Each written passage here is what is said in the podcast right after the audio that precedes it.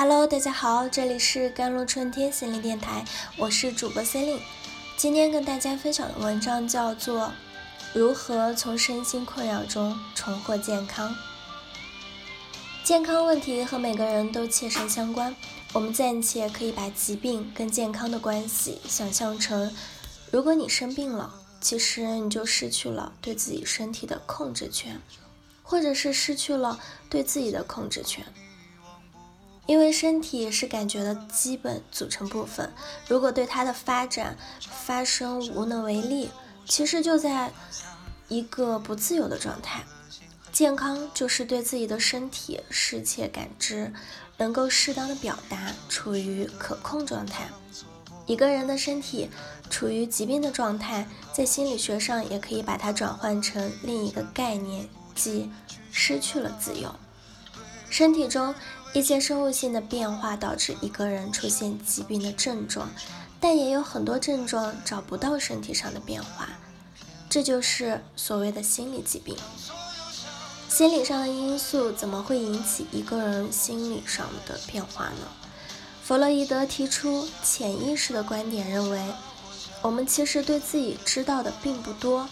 虽然我们觉得自己要说什么、有什么感觉都是知道的，但事实可能并非如此。大多数时候，我们对自己所知甚少，以为自己很高兴，或者以为自己很生气，但我们并不清楚这高兴是不是真的，这生气是什么原因导致的。如何解决这些问题？要把心理疾病去除很简单，其实。一个人只要能够自由地诉说自己，把心里想到的、感觉到的都真正的表达出来，这个人就不会生病。我们现在越来越清晰地认识到，心身其实是一体的，疾病不能一分为二，不能简单的说，有一大类疾病是身体造成的，有一大类疾病是心理因素造成的。应该说，所有的疾病都多多少少跟心理因素有关。心和身，没有谁决定谁。一种状况发生了，它既会反映在心理状况上，也会反映在身体状况上，只不过程度各有不同。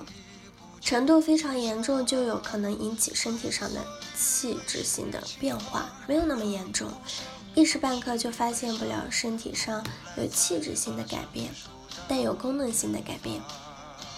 总之。疾病是跟一个人能不能明确表达自己有很大的关系。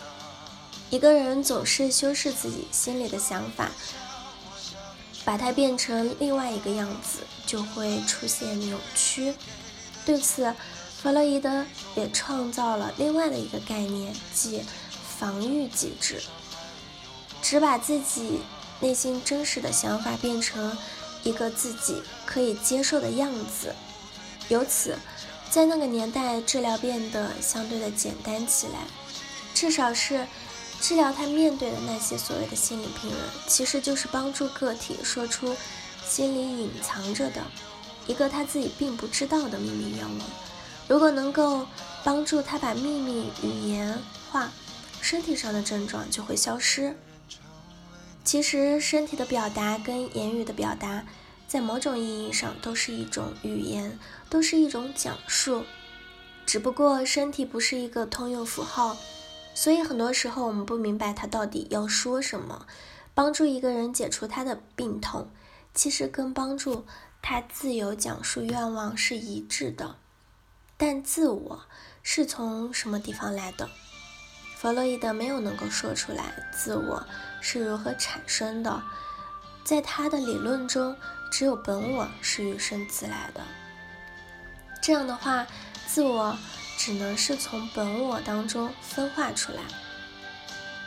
他非常强调本我的重要性，所有的理论都是围绕着本我的本能愿望能不能实现，以及能不能被转化而展开的。后来，他构建出一整套的说法。这就变成推动社会发展的各种力量，都是基于性本能的愿望不能被很好的满足才得以产生的。一个人能不能自由、清楚地说自己，跟他的身体，跟他的身体疾病的发生也密切的相关。不仅弗洛伊德如此，所有人也都如此。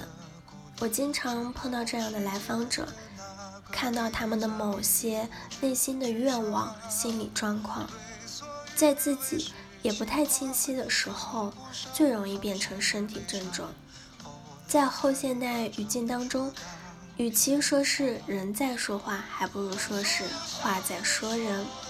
人作为一种现象，附属在这个现象上所有的一切，包括疾病、健康。都是一种话语，一种诉说。只要能够适切的诉说，那么你就能够自由和健康。好了，以上就是今天的节目内容了。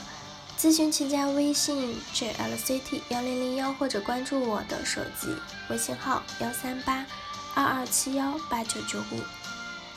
我是 c e l i n e 我们下期节目再见。